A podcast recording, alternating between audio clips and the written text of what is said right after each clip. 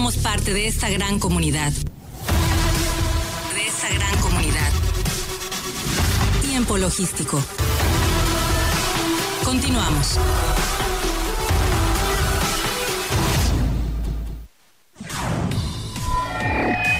Bien, pues estamos aquí de regreso en tiempo logístico, agradecido con cada uno de ustedes que nos esté siguiendo hasta este momento, que ya es la parte final de este programa, pero no por eso lo más importante. Esto, eh, pues, este, como les dije a un inicio del programa, vamos a tener eh, en este momento al presidente de la Unión de Transportistas de Carga de Manzanillo, a Yaxel Nolasco Gómez, a quien ya lo tenemos enlazado. Jax, bienvenido nuevamente a Tiempo Logístico. Un gusto saludarte, muy buenas tardes a todos. Muchas gracias, Jack. Eh, pues aquí queriendo platicar contigo, eh, pues este, el tema de lo que estaba pasando y justamente como lo denominé al inicio del programa, la posición de la Unión de Transportistas de, Carga de Manzanillo ante pues las nulas respuestas de Contecom. ¿Qué nos puedes platicar eh, con todo esto, hermano? Pues mira, seguimos firmes con esta situación.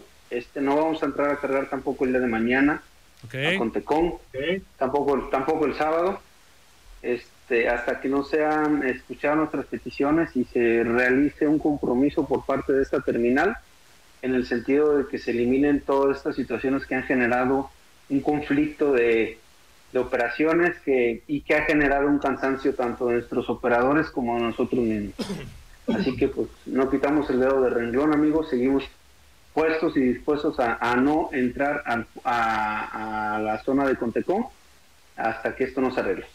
Eh, yo comentaba un inicio del programa que, eh, bueno, el puerto de Manzanillo sigue operando, sigue pujante, sigue haciendo las cosas eh, con toda la energía por ser el puerto número uno de movimiento de carga contenerizada del país, un puerto muy dinámico y no está detenido el puerto porque, bueno, se han, he leído algunas notas que se han salido de, de, aquí de Manzanillo, se han ido a otros lugares a donde hablan que el, el puerto está colapsado. Me parece que denominarlo así pues sería un error porque, bueno, nos estaríamos dando un tiro en los pies porque pues, precisamente el puerto pues, no está colapsado, simple y sencillamente es esta situación que se está enfrentando ahorita con una sola operadora que es Contecom. ¿Es correcto? Es correcto. Es correcto, amigo. Es solamente con Contecom. El puerto eh, sigue trabajando eh, normal con el resto de las terminales. Eh, en la zona de Tapestre sigue normal, digo. También se presentan algunas saturaciones por parte de un par de operadoras, pero bueno, sabemos que estas son temporales sin embargo, el caso de Contecón y específicamente esta terminal ya ha sido bastante desgastante y bueno, eh, hemos buscado este, reuniones con ellos, pero no se han tenido eh, nada, nada este, por parte de ellos, ¿no? no han querido colaborar, están en su papel de que ellos están bien, de que las vialidades es culpa del API y en algunas situaciones que es culpa de la aduana. Entonces nosotros que vivimos día a día con esta situación sabemos que no, sabemos que es la terminal de entrada es la única terminal, la única terminal que te exige que ingreses el vacío al puerto, cuando el resto de las terminales cuentan con un patio externo. Eso es importante puntualizarlo. Nosotros no buscamos más que, se haga lo mismo, ¿no? Que busquen ellos cualquier, cualquier este patio externo, el que sea, simplemente que sea pues útil, que sea eficiente y que nos permita bajar los contenedores afuera del puerto para no tener que volver a ingresar al puerto no tener que saturar las vialidades y obviamente no que no se desgaste tanto nuestro operador. Es un tema que de verdad no se le ve tanta ciencia, nada más es tomar eh, decisiones importantes como para poderle dar solución a este conflicto que se está generando en estos días. Sí, yo entiendo y sabemos que el resto de la terminal lo hace. Desconozco por qué esta terminal en particular no lo ha hecho, pero bueno, ellos generan este conflicto, ¿no? Eh, lo que mencionabas hace un momento también, eh, no buscamos porque por ahí he escuchado también comentarios de algunos este, actores portuarios que dicen que estamos buscando que esto se haga como Lázaro Cárdenas y es completamente falso. Claro. No buscamos que el puerto sea como Lázaro Cárdenas. El puerto de Manzanillo es muy bondadoso, la gente es muy amable, no tenemos el tipo de problemas que se presentan como en Lázaro Cárdenas, ni los queremos tener. Esto simplemente es contra una terminal en específico y no en general contra el puerto sabemos el daño que le podíamos generar y el daño que podíamos tener nosotros mismos si alguien o un ejemplo como nosotros quisiéramos detener completamente el puerto, cosa que no va a suceder. ¿eh? Me han hablado de manifestaciones, me han hablado de temas de, paros generales. no hay, no va a haber, no, no existe, no, no vamos a tener, al menos en lo que respecta a la Unión Transportista de Carga de Manzanillo. Bueno, es importante que eh, pues te puntualices bajo esa determinación, me parece clara y precisa como para poderle dar eh, presión a quien lo requiera para poder darle solución a los aspectos que no se pueden controlar, pero también dándole el respaldo, por supuesto, al resto de la operación que está haciendo las cosas bien. Pepe, no sé si tengas tú algún comentario. Está Pepe Honorato conmigo aquí, Jax, eh, pues que también ha estado padeciendo parte de las circunstancias, como muchos de los empresarios y de los representantes que estamos en este puerto. Pepe. Sí, de hecho, Jax, pues nada más la pregunta es, eh, expresamente, ¿tú consideras que en un momento dado la apertura de ese patio externo llegue a minorizar el problema? Claro que sí. Claro que sí, lo puse como ejemplo en la mañana y lo voy a poner esta ahora. La vialidad que se tiene para la zona norte es utilizada por dos terminales, en este caso únicamente con y pero esa realidad se utiliza para ingresar los camiones para importación de ambas terminales, se utiliza para ingresar los camiones de exportación para el tema de, las dos terminales, porque acuérdense que también esa despacha para exportación, para los vacíos. Entonces, esos mismos contenedores que salen de Contecón son mismos que hay que regresar a la terminal. Súmale, aunado a esto, las exportaciones y súmale, aunado a esto, los contenedores de importación. Entonces, obviamente se saturan. Puse el ejemplo en la mañana de los horarios. O sea, un operador que llega a las 12 de la noche, su cita para entrar a Contecón, si es que te la dan el mismo día, bueno, o el día siguiente, porque ahorita también se están retrasando, el transportista está fungiendo ahorita como almacén de la terminal de Contecón, porque le estamos resguardando sus contenedores tres o cuatro días, que es lo que se están dilatando en, entregar este, la maniobra de vacío. Y aunado a eso, pues le estamos haciendo el grandísimo favor de entregarle su contenedor en la terminal, dentro de la terminal. Entonces, si, si, la unidad tu tractocamión viene de viaje a las 12 de la noche y tiene que ingresar al patio de Contecona eh, a entregar el vacío, entra a las 4 de la mañana y sale a las 9, 10 de la mañana. Y ya le da cita al operador para que vuelva a ingresar a cargar mercancía de importación para entregar de viaje. Entra a las 12 del día con la cita y sale a las 8 de la noche del puerto para que se vaya de viaje y necesitas que esté al día siguiente a las 7 de la mañana ingresando a la Ciudad de México. Es inoperante. No se puede corremos el riesgo de que nuestros operadores sufran un accidente por el cansancio y yo creo que en lo particular es lo que también en parte estamos defendiendo mucho a nuestros operadores. Sí, de hecho lo ilógico también a veces, como digo, nosotros como agencia donal también vemos es esa cuestión, ¿no? De que tienes una cita, por ejemplo, a las 12 del día, debes estar en ocasiones media hora antes y si no llegas a esa hora te, te queman la cita, pero ellos tú ya estando adentro pueden tardarse cuatro o cinco horas en cargar, ¿no? Entendemos también la parte de la cuestión humana de los operadores, este que puede ser bastante cansado y estresante, ¿no? Así es. Sí, eh, cuidamos mucho eso, el capitán humano, que pues, de por sí es poco, y hay muy pocos operadores este, hoy en día, no contamos con, con los operadores que quisiéramos contar para tener todo el parque vehicular trabajando pero bueno, eh, esa parte tenemos que, hacer énfasis en que la tenemos que estar cuidando, porque también ponemos en riesgo nuestro patrimonio, ¿no? Un operador cansado, un operador que se duerme y que, y que genera un accidente, pues bueno, lo más triste y doloroso sería que perdiera la vida cualquier persona y, y así como también los daños materiales. Esa parte también debemos de cuidar, la cosa que yo creo que a Contecón no le interesa mucho, a ellos les interesa el, el, dinero, lo económico principalmente, porque sabes muy bien que si, si no llegas a entrar o si generas este, los almacenajes, tú los mismos lo estás comentando, ustedes como agencia donales le han batallado y le siguen batallando por el tema de las notas de crédito que se solicitan y que se van hasta tres o cuatro meses cuando te las emite Contecom.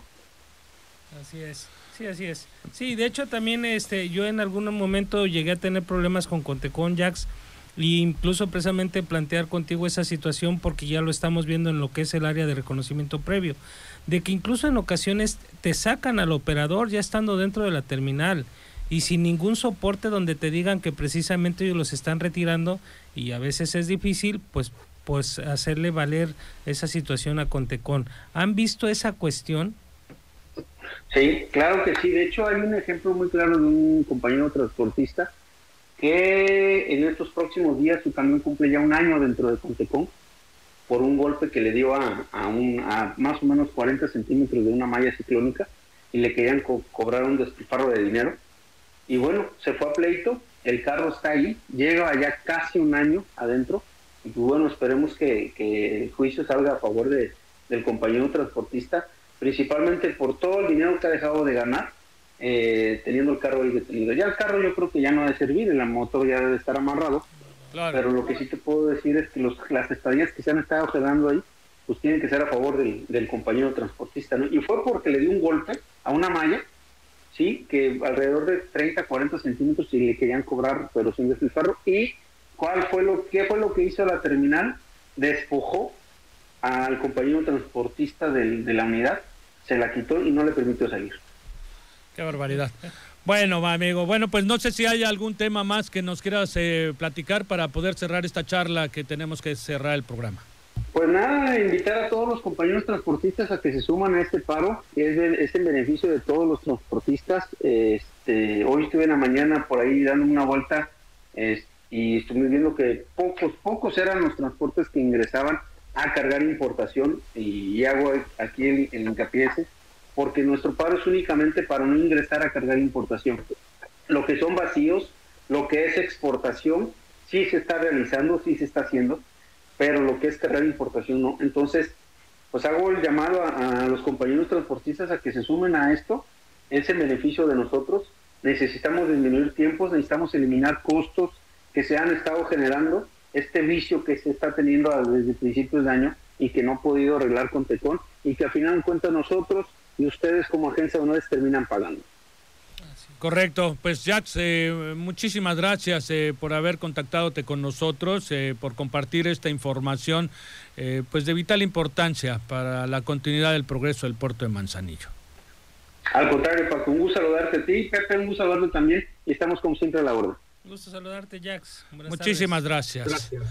Bueno, pues ahí está Pepe, este eh, temas que tú también estás adoleciendo en este momento, te estás estás eh, padeciendo todas estas circunstancias eh, como la mayoría que está en el movimiento aquí en el puerto de Manzanillo por estas circunstancias de Conteco. Sí, mira, de hecho, como bien mencionaba Miguel Silva, se respeta la posición de, de, todas las personas, ¿no? Claro. pero hay que tomar en cuenta que al final nosotros como prestadores de servicios e intermediarios de la cadena logística, como lo decíamos en un principio, pues el más afectado es el importador, ¿no? Entendemos esa parte, eh, yo comentaba ahorita, digo, tenemos amigos, este, conocidos, incluso familiares que andan en el medio del transporte también y yo he sabido casos donde los operadores se pasan hasta ocho horas allá adentro. No, no, es un, es, un via crucis para ellos, me queda eh, claro, que necesitan eh, otra metodología para que puedan tener una, una vida más sana y sobre todo el trabajo más tranquilo para mm, ellos, que tanto llevan, incluso voy tanta a la responsabilidad. e incluso alguna vez creo yo se tocó aquí el tema ya hace, ya hace algunos años, esa parte de que incluso no hay las condiciones este, favorables para que tú puedas permanecer en un lugar más de dos o tres horas. Y te estoy hablando pues de unos sanitarios, ¿no? Tan sencillo. Claro, después nos, tocamos esos temas.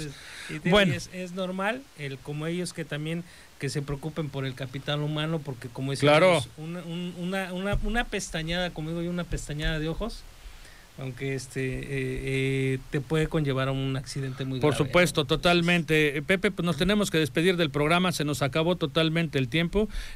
pues agradecido con tu colaboración el día de hoy y bueno, pues este nos estaremos escuchando dentro de 15 días contigo. Claro que sí, aquí estaremos con mucho gusto y un placer. Un honor nuevamente haber tenido otro programa contigo. Eh, yo quiero saludar a Alejandro López Márquez que se contactó con nosotros. Saludos también para ti. Sé que fue demasiado tarde, mi querido amigo. Y bueno, era en el momento de Miguel Silva, pero aquí te mandamos el saludo. A Vero Sosa, eh, saludos a todos juntos por nuestro manzanillo trabajando en equipo. Seguiremos siendo líderes en el Pacífico. Vero, un saludo, seguramente estás en la Ciudad de México. A Mauricio Velázquez Becental, todo por Manzanillo, unidos por un propósito. Muy bien, muy buen pensamiento. A Martín Luis dice, muy buena charla. A Rita Rebeca Tobar Nieto, que es mi hermana, saludos. Hoy está escuchando todo el programa desde el inicio.